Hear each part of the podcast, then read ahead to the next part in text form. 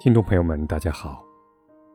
爱是一种强大力量的化身，是世界上每一个人都渴望拥有的。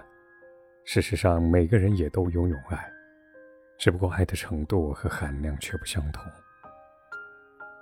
今天给大家带来的是《What I Have Lived For》，作者是 Bertrand Russell。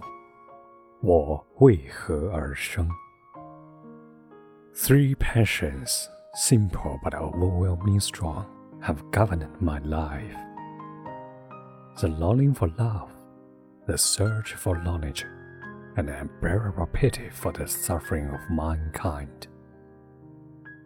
These passions, like great winds, have blown me hither and thither in a wayward course over a deep ocean of anguish, reaching to the very verge of despair. I have sought love first because it brings ecstasy. Ecstasy so great that I would often have sacrificed all the rest of my life for a few hours for this joy. I have sought it next because it relieves loneliness. That terrible loneliness in which one's shivering consciousness looks over the rim of the world into the cold and fathomable lifeless abyss.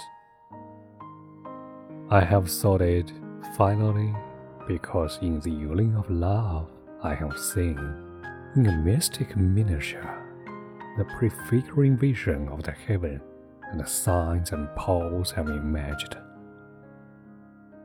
This is what I sought, and though it might seem too good for human life, this is what, at least, I have found.